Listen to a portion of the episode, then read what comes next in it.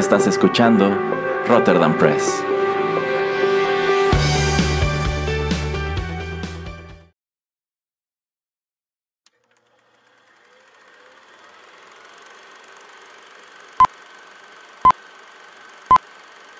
Rotterdam Press presenta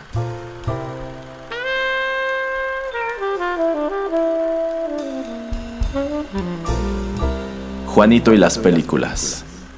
Un espacio reservado para el séptimo arte.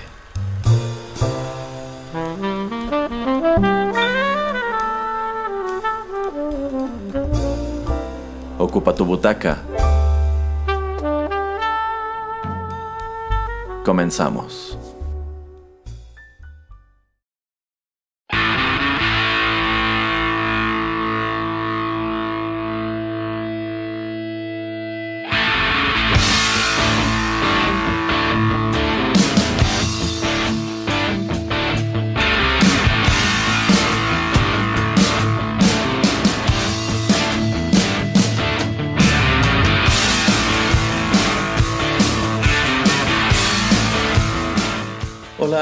Qué gusto saludarlos una vez más a través de estos micrófonos y darles la bienvenida a otra emisión de Juanito y las películas, el espacio cinematográfico de Rotterdam Press.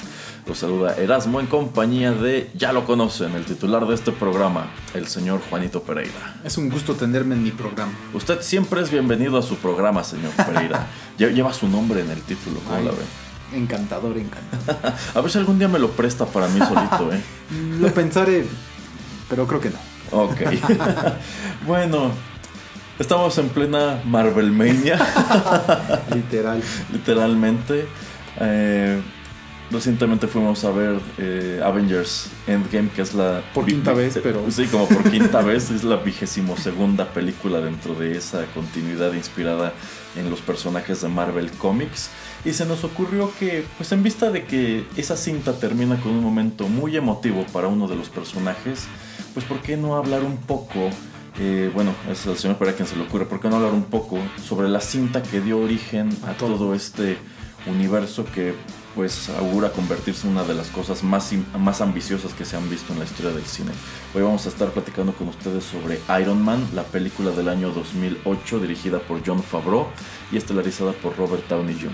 Así es. Entonces a lo largo de esta emisión escucharemos algo de la, algo de la música, algo de la banda sonora, hablaremos sobre los personajes, sobre la historia de su producción y bueno, muchas curiosidades y opiniones que tenemos sobre este título. Sin mayor preámbulo, vayamos con nuestra primera pista.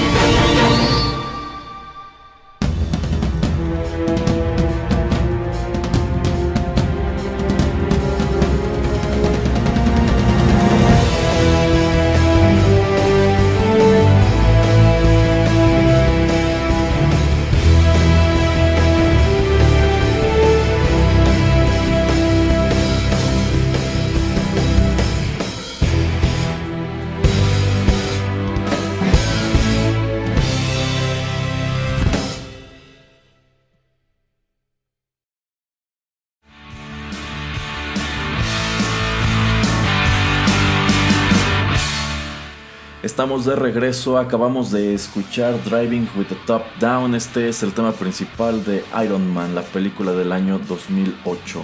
La banda sonora de este filme fue escrita por Ramin Djawadi y esta fue recopilada en un álbum que posteriormente publicó Lionsgate.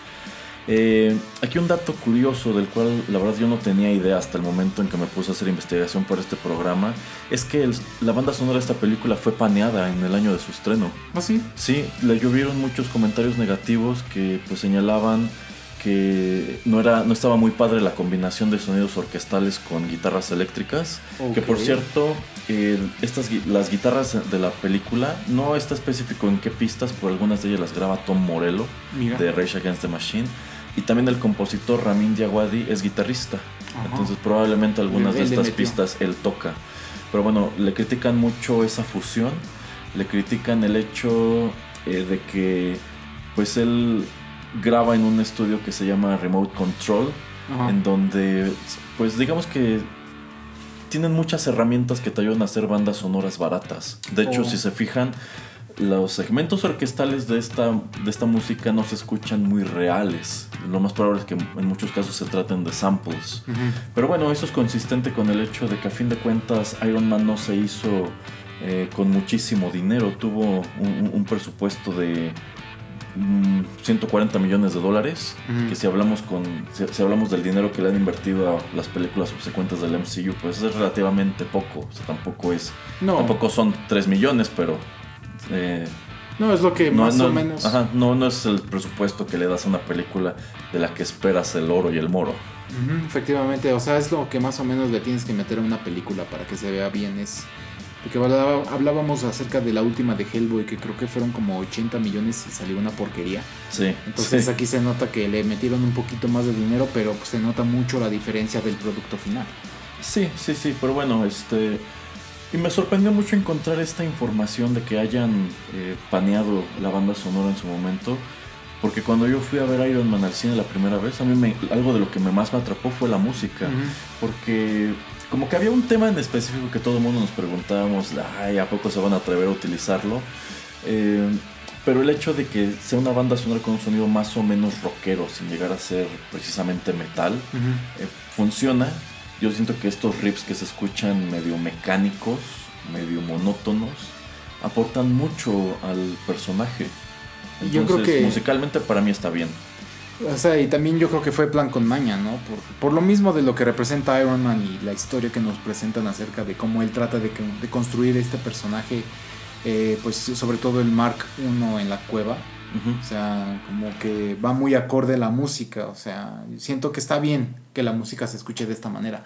No tiene que ser algo perfecto, tiene que ir, con, con la trama, tiene que ir mucho con, con, lo que es la película, que es algo que hace mucho, por ejemplo, Hans Zimmer. Eh, que no está simplemente haciendo música como lo que ya hice antes, está experimentando, está viendo de qué manera puede crear otro tipo de sonidos o con otro tipo, como lo que decías, creo, de lápiz con ah, lo de Joker, la de Dark Knight. Pues aquí el mismo, es, este, este sujeto, pues, ¿por qué no? O sea, tratar de hacer algo más que se escuche, pues, sí, eh, que estás como en, una metalúrgica. Exacto, exacto. Ajá, más industrial, pero no industrial en el sentido de la música industrial, sino industrial de una industria metalúrgica. Sí, sí, sí, sí. Sí, la verdad, yo creo que la música le quedó bastante bien al personaje. Así es como yo me imaginaba música relacionada con Iron Man. Sí, es que tiene que ser cruda, rasposa. Sí. O sea, no tiene que ser este, bonita ni tan afinada. O sea, está, a mí me, gusta mucho.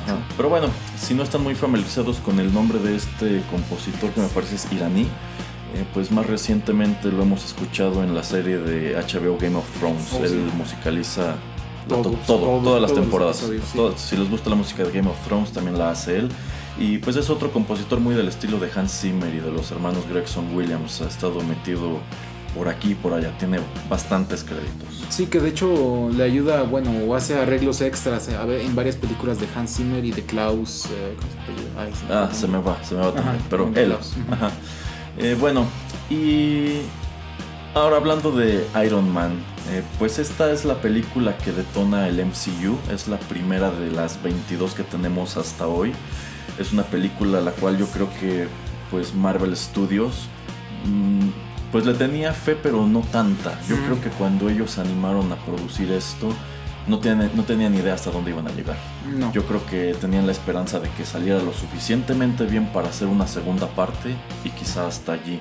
Eh, bueno, posteriormente hacen The Incredible Hulk, que pues hay a quien no le gustó, hay a quienes sí nos gustó. Sí.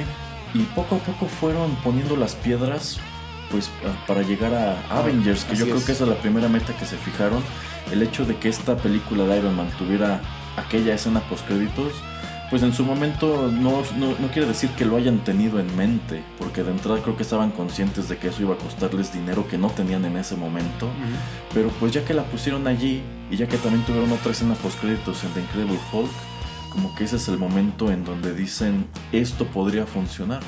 Y al contrario de lo que hizo DC, digamos que ellos no aventaron la casa por la ventana desde la primera película ni desde la segunda, sino que ellos genuinamente gatearon antes de caminar y caminaron antes de correr, que pues ahí es en donde falló DC. Ellos corrieron desde el principio y por eso se tropezaron. Y tanto fue el éxito de esta película que la segunda parte sale antes de la de Avengers. O sea, dijeron, hay que subirnos al, al, bote, hay que tratar de hacer más dinero para pues poder financiar de buena manera la película que va a reunir a todos los personajes. Ajá, pero bueno, detrás de Iron Man también hay una historia interesante de eh, relacionada con su producción, pero eso les podemos platicar en el siguiente bloque. Never underestimate Tony Stark.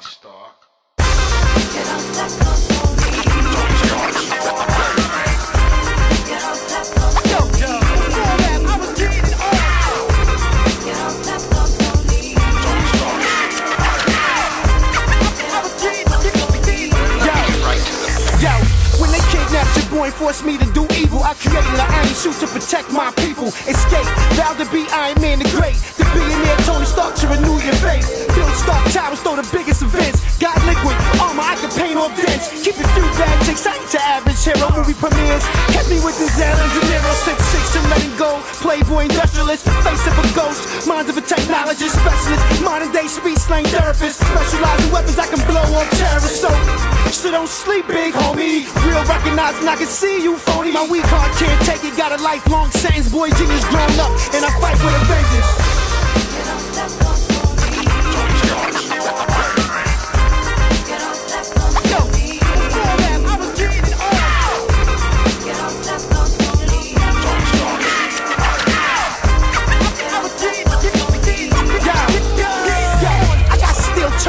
When I glide on stage. And my heart gently weeps in the iron rib cage. Punctured by metals, replaced by elements. My enemies hunted like a tusk on an elephant. Extraordinary. Hiding my dual identities. Anthony Stark, me tone the top pedigree. Multi-billionaire, military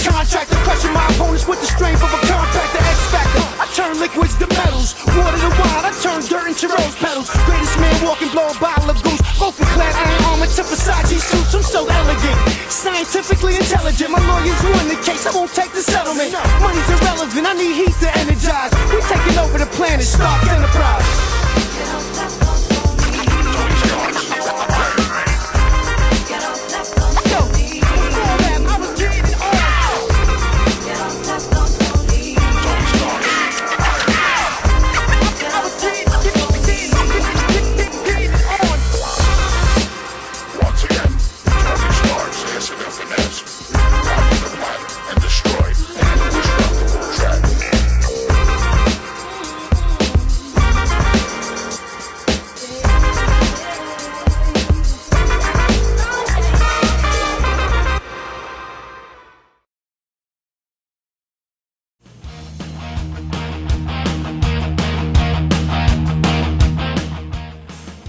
quizá algunos de los escuchas se estén preguntando de dónde diablos sacamos lo que acabamos de escuchar.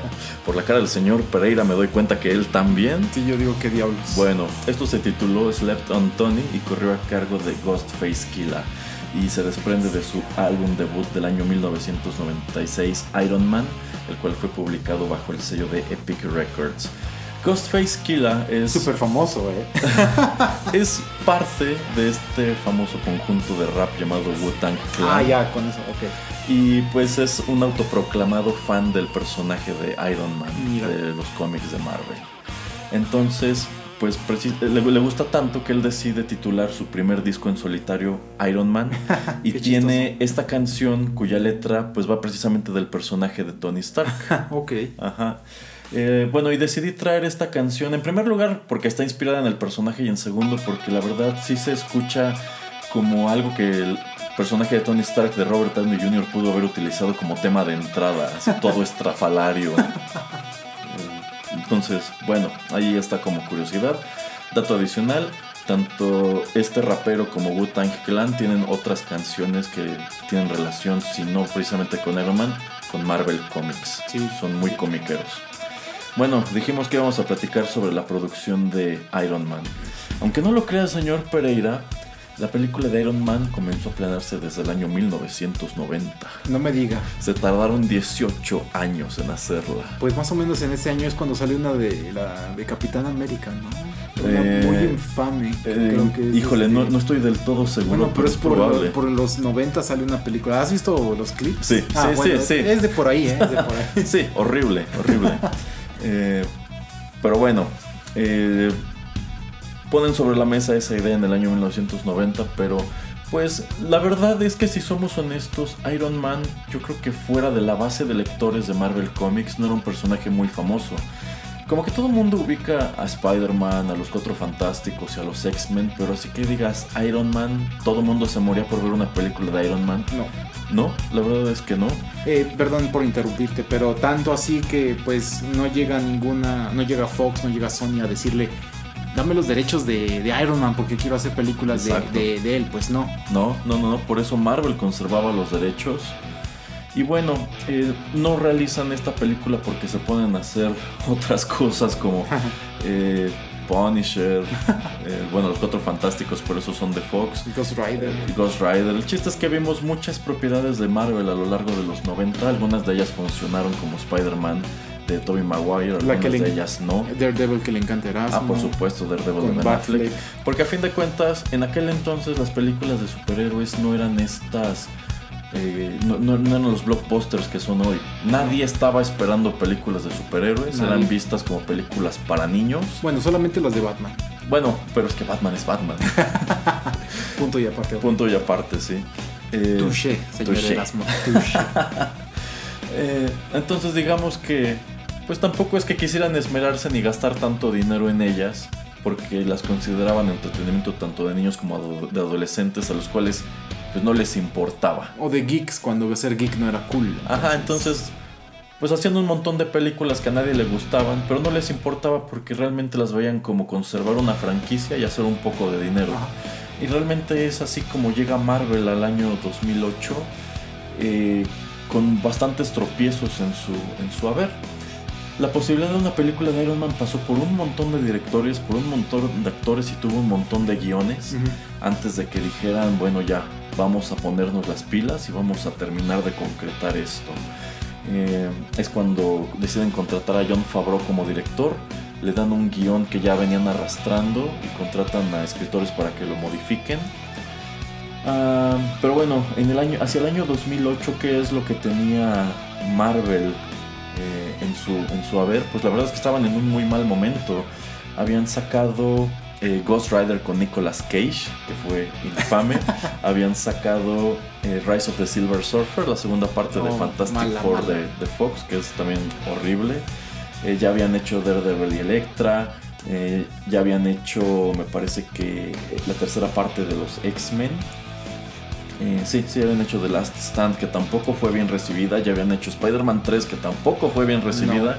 Entonces venían con un montón de desastres. Y yo pienso que pues al momento de que se ponen a hacer Iron Man, quizá tenían el temor de que fuera igual un bodrio.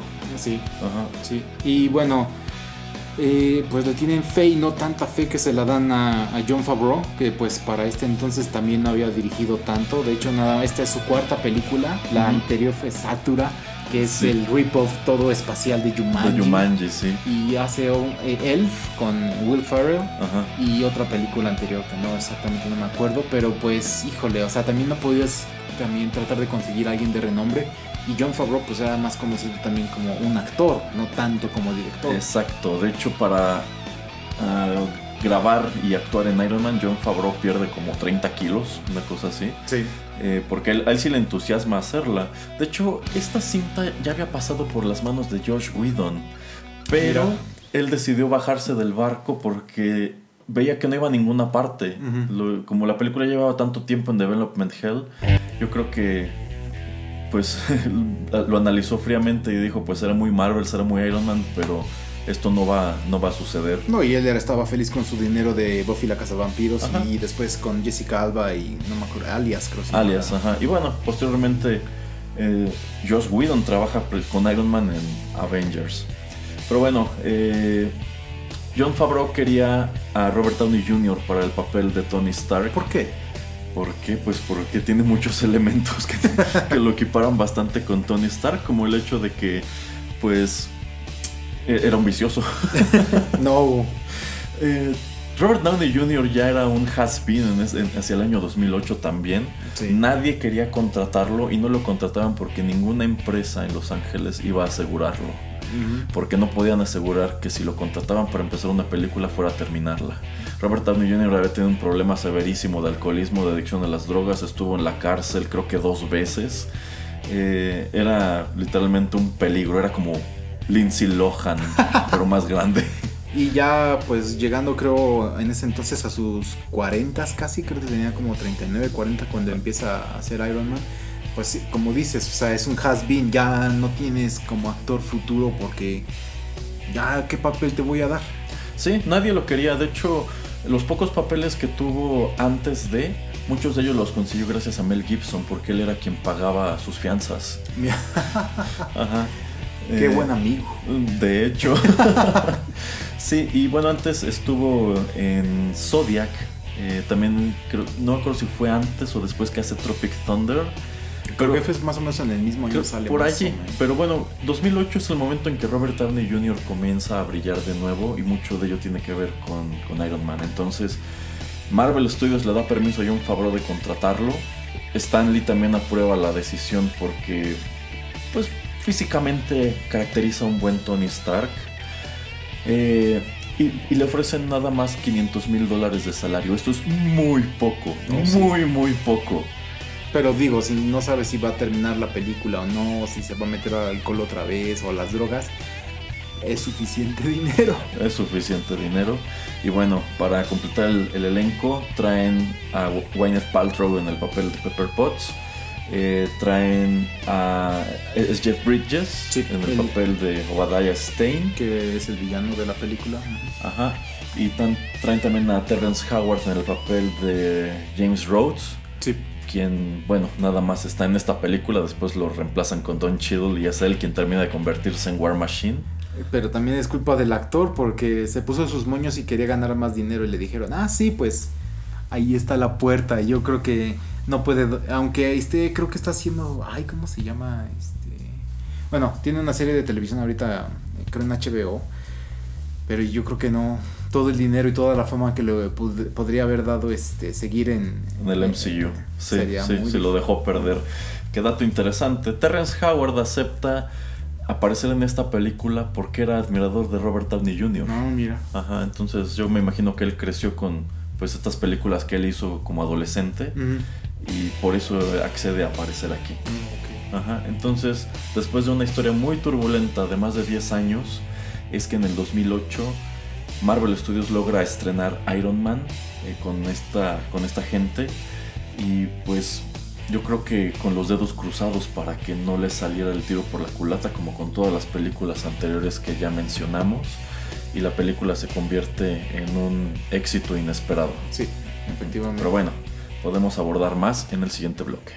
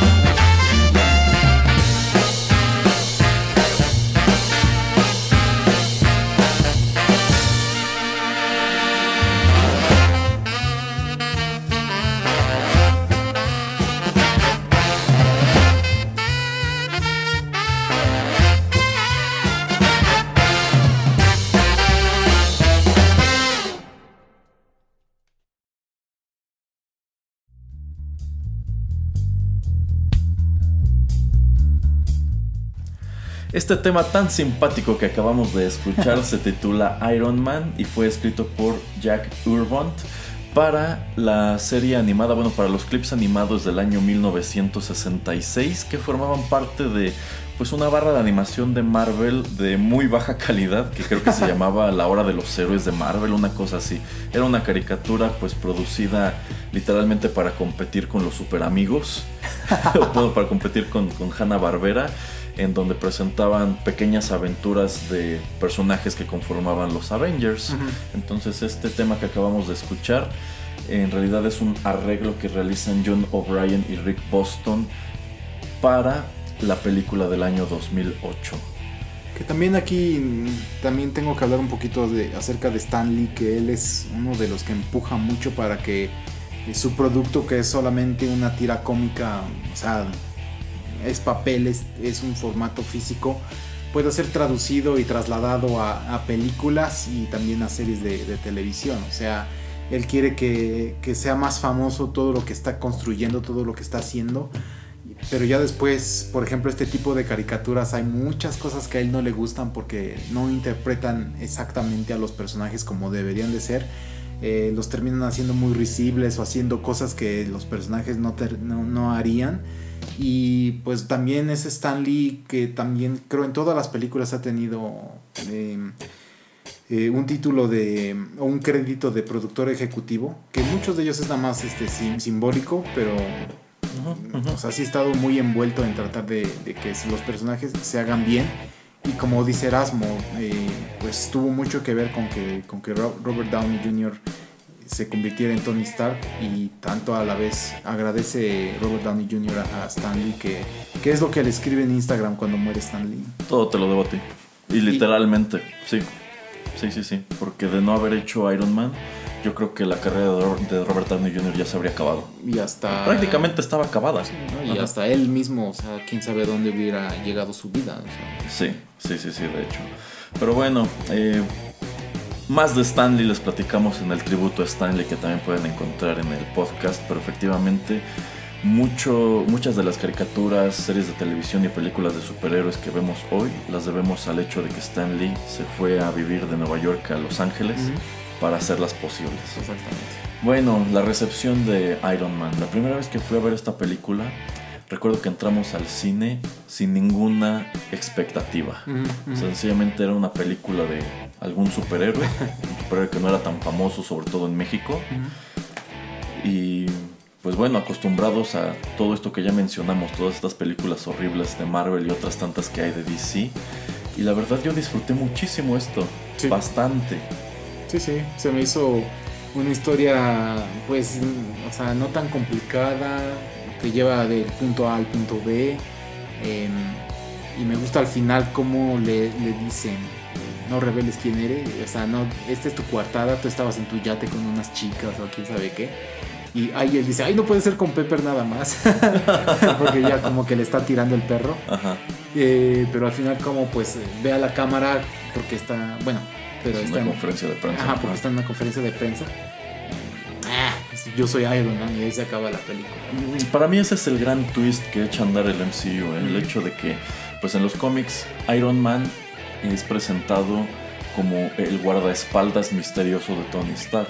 Hay algunas líneas eh, en donde sí se sabe abiertamente que es él, pero por lo regular se lo, pues, lo maneja como una identidad secreta tipo Superman, Clark Kent. Que la coartada al final de la película, que lo que le dan en las tarjetas es eso de... Sí. Y él, él, se queja, ay, en verdad, un guardaespaldas, o sea... Esperan que la gente crea eso.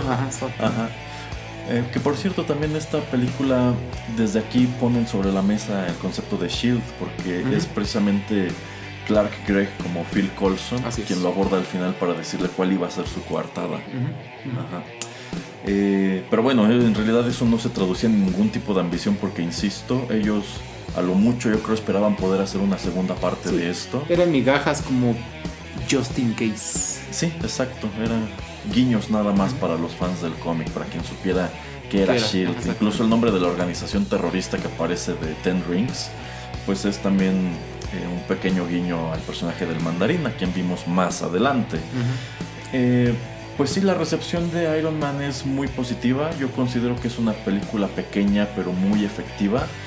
No tiene muchos personajes. Si lo piensas es una historia bastante sencilla pero está muy bien contada. Creo que los efectos especiales fueron muy buenos para la época. Si la miras en retrospectiva hay muchas cosas que pues te hacen darte cuenta que no se hizo con tanto dinero. Eh, pero bueno, en 2008 estando el cine de superhéroes en donde estaba, se las apañó para ser un buen producto, detonar una secuela, echarle la mano a la película de Hulk y que eventualmente esto se convirtiera en una película del Capitán América, una película de Thor y todo nos llevara a Avengers cuatro años más tarde. Así es. Lo cual pues yo creo que jamás fue parte del plan. Y bueno, todo lo que vino después tampoco. Vamos con más música.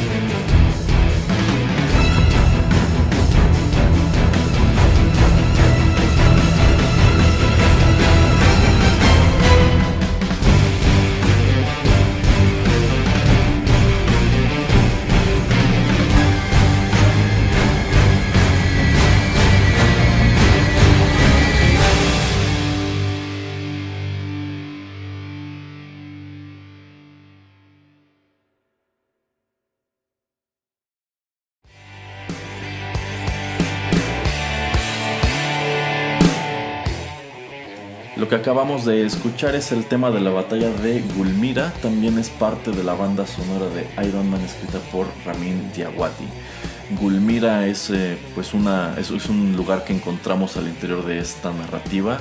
En esta cinta nos presentan a Tony Stark como un millonario filántropo y playboy, más playboy que filántropo, que de hecho durante mucho tiempo esa ha sido como la descripción de su personaje. Yo me acuerdo que venía incluso en las cajas de los juguetes. ¿Ah, sí? Sí. Mira.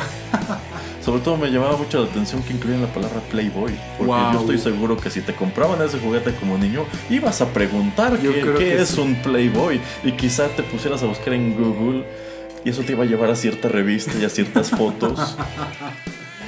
Yo Ajá. creo que Marvel y, y ese conejito tenían una, un- una buena sinergia y un buen contrato de mercadotecnia. Pues tomando en cuenta que en una de las películas Stan Lee hace un cameo En la primera. como... En la primera. Ah, sí, sí, Es- sí. Es en esa. Sí, Te ves aparece. bien, Jeff, porque nada más lo ve detrás, detrás y le pone eh, Tony Stark eh, la mano en el hombro. Ajá. eh, Porque sí trae como una bata y nada más se voltea y, es- Y está con unas Stanley. chicas, ajá. Entonces, y piensa que es Hugh Hefner. Am, Gulmira. Gulmira. Ya, ya deja de pensar en las conejitas. Bueno, eh, Tony Stark es el CEO de Stark Industries, que es una empresa que lo ha vuelto millonario vendiendo armas, fabricando armamento. Y Militar. tiene a su mano derecha, que es Obadiah Stane, que es como pues, su figura paterna, era amigo de su padre, Howard Stark. que después aprendemos que pues el papá muere en 1990. Ajá. Mission Report. Mission Report. Eh, y bueno, al principio de la película Tony viaja a Afganistán porque, bueno, deciden aterrizar esta historia en un escenario muy contemporáneo. Viaja a Afganistán a presentar una nueva arma que es el misil Jericho, que pues es como la nueva superarma de Stark. Industries. A mí esa, esa- esa escena me encanta. Ah, sí, sí, sí, sí. Desde que sale disparado el, el cohete hasta cómo se desprenden los pequeños proyectiles Ajá. y hasta cómo se voltea es icónica la, la imagen. Sí, sí, sí, sí. Ay, bueno, perdón. Y al final es tan realista de que lo empuja, o sea, lo empuja el, el- ¿cómo se llama? Bueno, el, Sí, la onda, la onda expansiva lo- le, le llega, o sea, disparan contra unas montañas, pero es tan fuerte la explosión que hasta allá llega el escombro y el aire. Eh, pero bueno, durante esta presentación después, eh, Tony Stark es secuestrado por terroristas. que en esta secuencia que es donde abre la película eh, cuando va con los soldados te das cuenta de lo viejo que es la película de que una en verdad la fotografía que le quiere tomar con un soldado es una Es cámara una cámara, sí, y Tony Stark le dice no quiero ver esta foto en MySpace exacto, exacto. entonces es tan vieja la película Pero bueno, han pasado 11 años. sí sí sí todo lo que ha cambiado en 11 Ey, años. ey. Eh, bueno, lo secuestran y allí en- se encuentra con. Bueno, estando secuestrado, los terroristas quieren que les fabrique su un, un misil Jericho o que les haga armas. Ajá. Y tienen también secuestrado a otro, pues creo que es un ingeniero. que es originario de esta ciudad de Wilmira Ajá. Y ellos, en lugar de construir armas, deciden construir una vía de escape que se traduce en el Mark I, que es la primera armadura de Iron Man, esta que es toda gris y aparatosa, que pues está muy bien pensado, está muy bien desarrollado, incluso el diseño de que está muy reforzada enfrente pero no por atrás, te da a entender que pues el plan es avanzar, no, retro- no retroceder. exacto. Entonces si tienes que retroceder es porque ya todo lo demás falló. Eh, este primer enfrentamiento en donde él se impone a los terroristas utilizando esta armadura tan rudimentaria y logra escapar está muy padre. Eh, todo este arco de su convivencia con el, el científico, el ingeniero, pues también. Y es eso lo que digamos que transforma a Tony Stark para que cuando él regrese al frente de Stark Industries diga, yo ya no quiero hacer armas porque ya vi lo que mis armas están provocando. así es Y bueno, esto se traduce en un desencuentro con Obadiah Stane, lo, lo devuelve, bueno, lo lleva a interactuar con Pepper Potts y hace que pues este personaje super patán que vemos al principio tenga su cambio de corazón. Eh, literal literal, porque Ah, bueno, no explicaste que cuando lo secuestran Ah, sí, lo están atacando a los zombies. Ajá. Ajá, y tiene que ponerse el Arc Reactor en el pecho eh, para evitar que la metralla eh, le perfore el corazón. Digamos que es nada más como un imán Ajá. que está evitando que se incruste más en su cuerpo el metal. Así es. Eh, y bueno, decide seguir trabajando en, en esta misma idea de la armadura con la que escapó y eso lo lleva a concebir el Mark II, que es el primer traje ya como tal de Iron Man, lo cual lo lleva a convertirse en un superhéroe. Hacia la mitad de la película él regresa a Gulmira, ya con esta armadura decidido a pues destruir el proyectil Jericho que los terroristas robaron de, la exhibición y eso lo lleva a asomar también en pues otra realidad detrás de todos estos eventos. En realidad su, su, secuestro no fue algo fortuito, obedecía a un motivo mucho más grande. Exactamente. Bueno, no, quiero contarle tanto por qué, pero bueno, es, es el villano el que trata de... spoilers después de 11 años. Este, es Obadiah el que lo quiere secuestrar pues para quedarse con la empresa y también esto es lo que vemos eh, pues en la guerra, ¿no? Que una empresa le vende a, muchos lados, que es lo que trató malamente de mostrar este The Last Jedi. Ajá, ajá. Eh, aquí creo que lo muestran de una manera más acertada de que pues tú produces armas y pues van a acabar en las manos de los buenos y de los malos. Entonces, modo, ¿no? y Iron Man al ver que ningún ejército, que ningún gobierno va a defender a la gente pues que está ahí en ese pueblo, decide ir y imponer su autoridad. Esto también después le conlleva muchos problemas en la, en la segunda parte de la película, eh, de, en la segunda parte o en la segunda película, que es lo que también me gusta, que también enfocan eso mucho. Sí, sí, a mí me gusta mucho que para la segunda película retoman muchas cosas que vimos aquí. insisto, son historias muy bien contadas desde el principio esa batalla de Gulmira, ahora a la vez sí no es tan espectacular como otras cosas que te han presentado, pero para aquel entonces, pues era mostrarte un Iron Man que no concebías ya como ese superhéroe inútil y de un diseño medio feo que podías ver en el cómic. Sí. Este es un Iron Man pensado, planeado, funcional y súper rudo.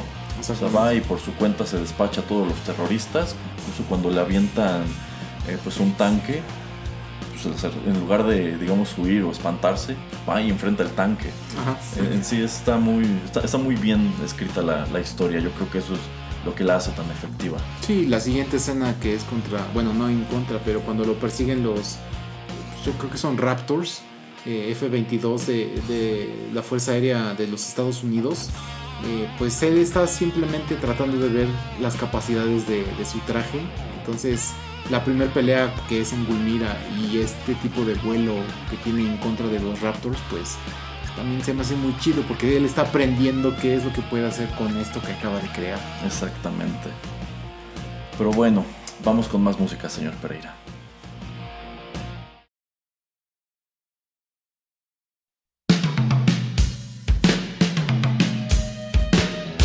Sometimes I try to do things and it just doesn't work out the way I wanted to. And I get real frustrated.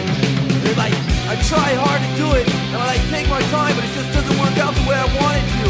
It's like I concentrate on real hard, but it just doesn't work out. And everything I do and everything I try, it never turns out. It's like I need time to figure these things out. There's always someone there going, hey Mike, you know, we've been noticing you've been having a lot of problems lately, you know? You maybe get away, and like, maybe you should talk about it, you'll feel a lot better. And I go, no, it's okay, you know, I'll figure it out. Me alone, I'll figure it out, you know? I'm just working on myself. They go, well, you know, if you want to talk about it, I'll be here, you know? And you'll probably feel a lot better if you talk about it. So why don't you talk about it? I go, no, I don't want to, I'm okay. I'll figure it out myself. If they just keep bugging me, they just keep bugging me, there's bills on the side. It's got me, it's life, so come and bring what's my side. You will not have anything, I'm afraid what you can see away. I'm not crazy, design. You're the one that's crazy, here's the design. You're driving me crazy, here's the design. They stick me in an institution, that was the only solution to give me needed from that to protect me from the enemy myself. I was in my room, and I was just like staring at the wall, thinking about everything. I was thinking about nothing. And then my mom came in, and I didn't even know she was there. She called my name, and I didn't hear her. And then she started screaming, Mike, Mike! And I go, what? What's the matter? She goes, what's the matter with you? I go, there's nothing wrong, Mom. She goes, don't tell me that. You're on drugs. I go, no, Mom, I'm not on drugs. I'm okay. I'm just thinking, you know? Why don't you give me a Pepsi? She goes, no, you're on drugs. I go, Mom, I'm okay. I'm just thinking. No, you're not digging your truck. Normal people don't act that way. I go, Mom, just give me a Pepsi, please. All I want is a Pepsi. And she wouldn't give it to me. All I wanted was a Pepsi. Just one Pepsi. And she wouldn't give it to me. Just a Pepsi. He was doing with the knees. Not really back to see a knees. Just the empty. Just lazy. It's the word now. Crazy. I'm not crazy. Here's the vision. You're the one that's crazy. Here's the vision. You're trying to be crazy.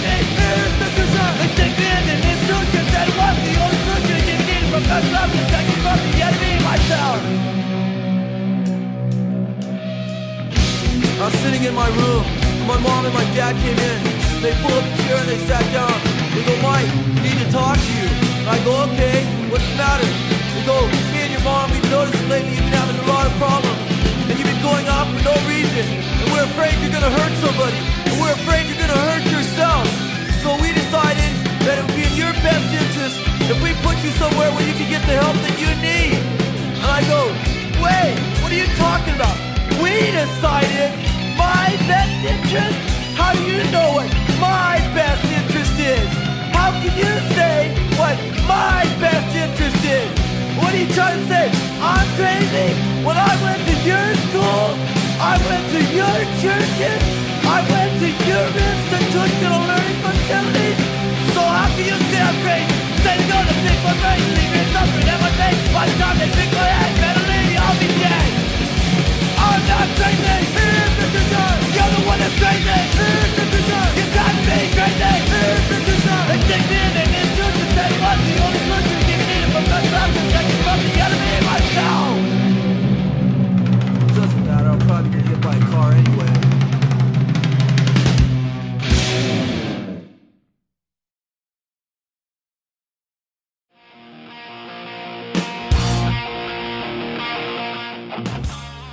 Acabamos de escuchar a Suicidal Tendencies con la canción Institutionalized. Esto se desprende de su álbum debut del año 1983, titulado también Suicidal Tendencies, el cual fue publicado por Frontier. Esta canción aparece en el soundtrack de Iron Man y de hecho se la escucha en la película fugazmente, en una de las escenas en donde Tony está eh, trabajando en su taller, cuando está diseñando me parece que el Mark II. Él está escuchando el radio y lo que suena es esta canción. Oh. Que bueno, el hecho de que la banda se llame Suicidal Tendencies tiene mucho que ver con el hecho de que, pues, de- como que está eh, pensando en cosas bastante arriesgadas este hombre. y bueno, otro dato interesante que nos da precisamente Ramin Diawadi de por qué escogieron esa canción es porque el guitarrista de Suicide Tendencies estudió en la misma primaria que Robert Downey Jr. ¿En serio? Sí. Oh, wow. Entonces, eh, supongo que en algún momento se conocieron. Qué chistoso. Ajá. Dato curioso y pues minúsculo, pero ahí anda perdida. bueno, eh, ya platicamos un poco sobre cómo va la historia de esta cinta. Eh, el acto final, en donde pues ya es el showdown entre Iron Man y Obadiah Stane, quien eh, pues se apodera de una armadura un poco más grande y poderosa. Bueno, él la produce porque, pues, si siguen siendo una empresa que hace armas. Él quiere dejar, él habla con, con lo que es este toda la mesa de directivos de la empresa para dejarlo aparte a Tony Stark porque piensan que pues este Sí, ya se deschavetó. Por estar captivo por varias semanas, creo que fue al menos un par de semanas.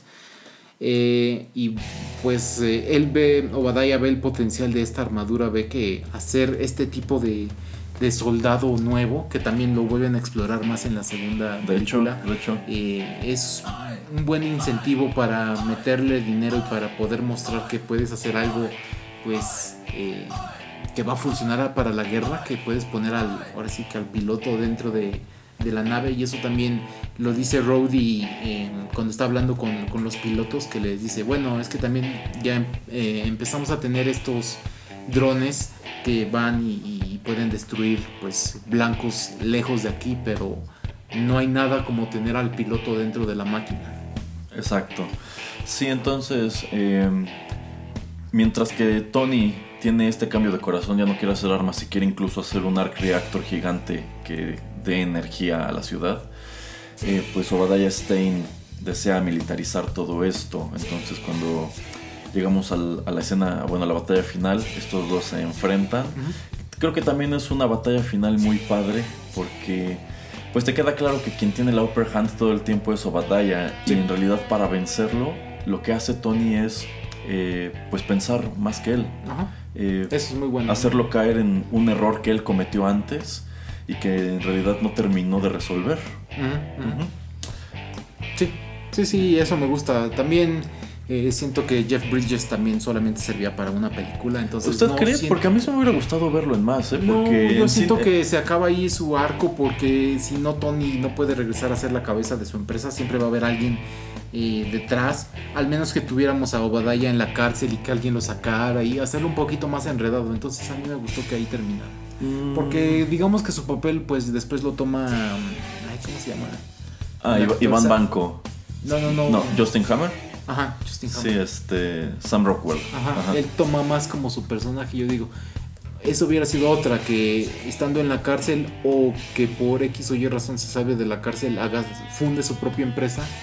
Pero pues ahí tenías ya a Hammer, que también sale en los cómics, entonces para mí estuvo bien. Mm, Yo se hubiera conservado a Jeff Bridges y lo hubiera manejado de modo que, ok, eh, quizá lo arrestan, lo destituyen del el consejo directivo de Stark Industries, que de hecho al final quien se queda a dirigir la empresa es Pepper, no Tony. Eso también me parece una decisión muy acertada. Y que fuera Justin, quien es el competidor directo, que siempre está como a la sombra, Ajá. pues que él fuera él quien sacara a Obadiah Stein y lo jalara para su molino y en vista de que él ya había manufacturado un traje tipo Iron Man, pues le ayudara a construir el suyo propio. Pero eso dejaba de, eso dejaba fuera al personaje de Iván Banco. Exacto. Entonces, pudieron haberlo manejado de las dos maneras, porque a fin de cuentas al final de Iron Man no te queda claro si Jeff Bridges está muerto o no. Incluso es muchos años más tarde que Marvel confirma que sí está muerto, porque por allí se manejaba la posibilidad de que lo regresaran en otra película. Bueno, la interrogante de que quizá lo volviéramos a ver en otra película del MCU, pero dijeron que no, que su personaje se murió al final de Iron Man 1. Ok. Ahora, pues ya nada más para concluir, eh, comentarios sobre lo que siguió. Ya dijimos, Iron Man detonó en toda la primera fase del universo cinematográfico, eh, pero es la única propiedad que dentro de esa primera fase tiene su secuela, que es Iron Man 2. A mí Iron Man 2 me gusta y me gusta mucho, pero yo sé que hay muchísima gente allá afuera que considera que es bien inferior a la primera. Bien inferior, no sé. A mí me gusta más la 2 que la 3. Esto, en eso sí puedo coincidir. Este, pero también la 3 me parece interesante. eh, siento que se enfocan mucho y que lo hacen por mucho tiempo este tipo de trauma post postguerra que tiene Tony por haber entrado por algunos segundos a este, digamos, al universo. eh, donde está la nave, bueno, no te dicen que es la nave de Thanos, pero donde está, de donde llega el ejército encima de Nueva York. Eh, no sé, no me gusta tanto que tenga ese tipo de trauma por mucho tiempo.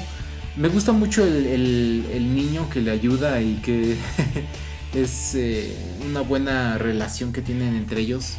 A mucha gente lo que le, no le, le encanta de eso es de lo del mandarín.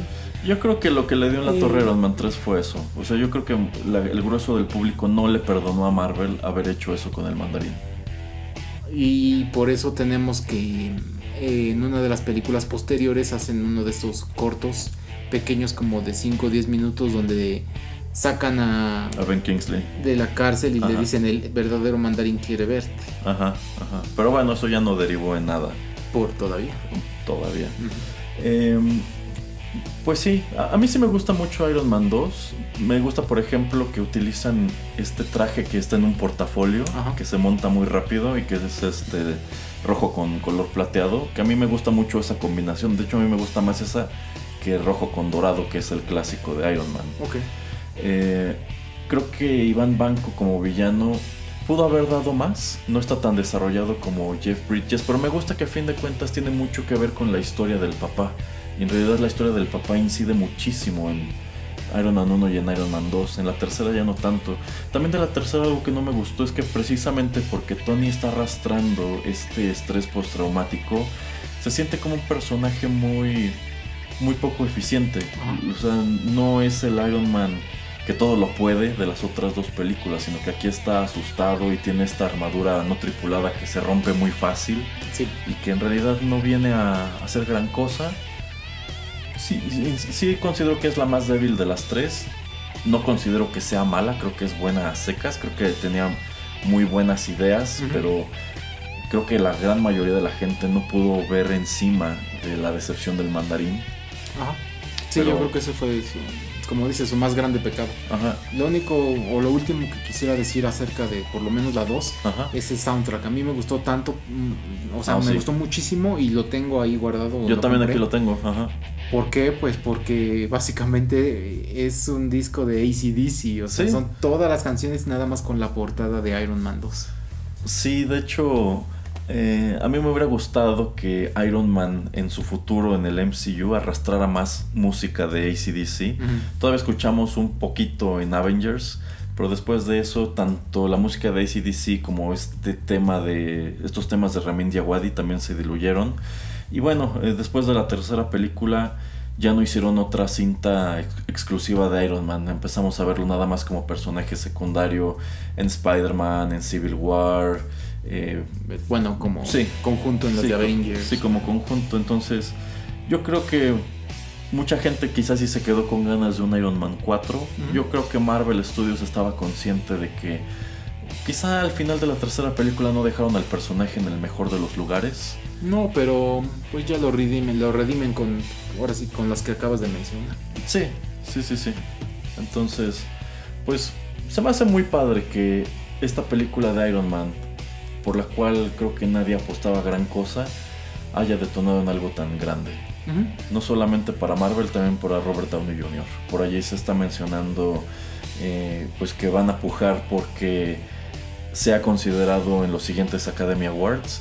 No creo que lo gane, la verdad. Pero estaría chido que fuera nominado como mejor actor, Se- sí, pero... Sería su tercera nominación.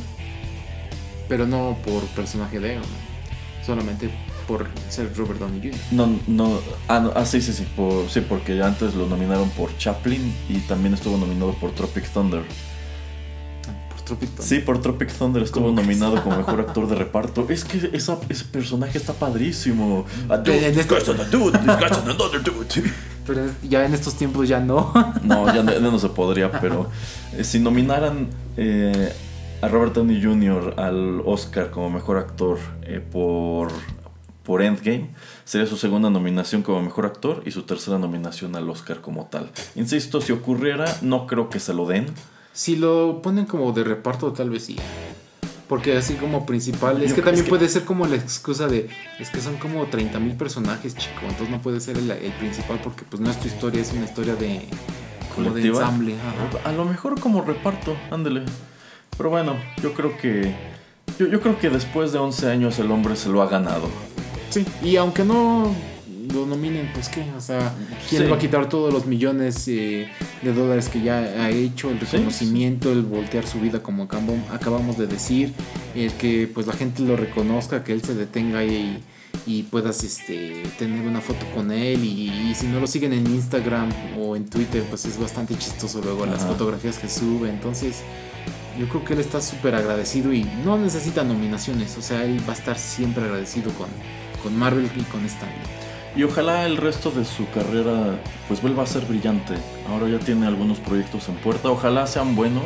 Ojalá no le ocurra pues este sín- síndrome en donde un actor que es visible durante unos años después eh, pues se va opacando debido a malas elecciones de personajes. Sí. Ojalá veamos mucho más de Robert Downey Jr. en el futuro. Pero bueno, ¿algo más que agregar, señor Pereira? No, eh, las películas, creo las eh, tres están en Netflix, entonces eh, chequenlas.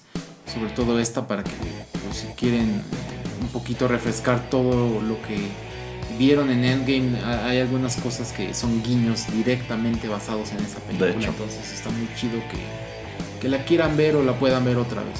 Así es. Bueno, pues si eso es todo, muchísimas gracias por habernos escuchado. Nosotros nos despedimos con música. Los vamos a dejar con Iron Man, la canción de Black Sabbath, pero vamos a escuchar el arreglo que presentó precisamente Ramin Djawadi para los créditos de su película en el año 2008. Hasta la próxima. Bye.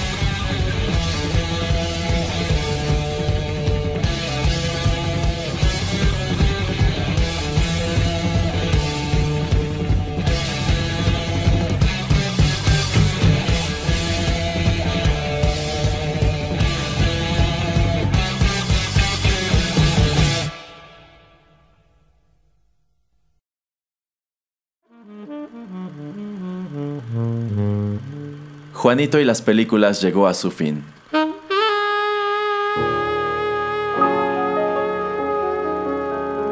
Pero no te vayas todavía, que hay permanencia voluntaria. Quédate con nosotros en Rotterdam Press.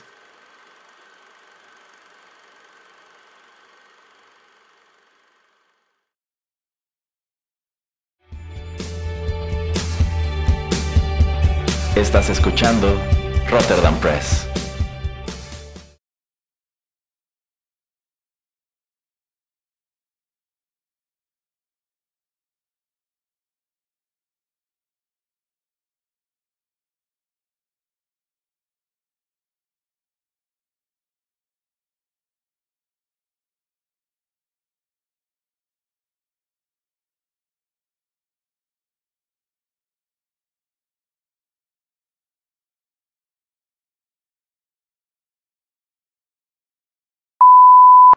I'm the best.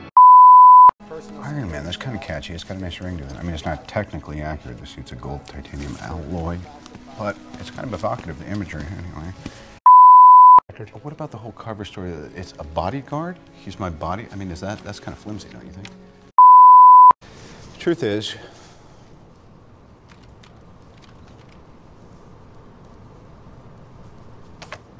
I am Iron Man.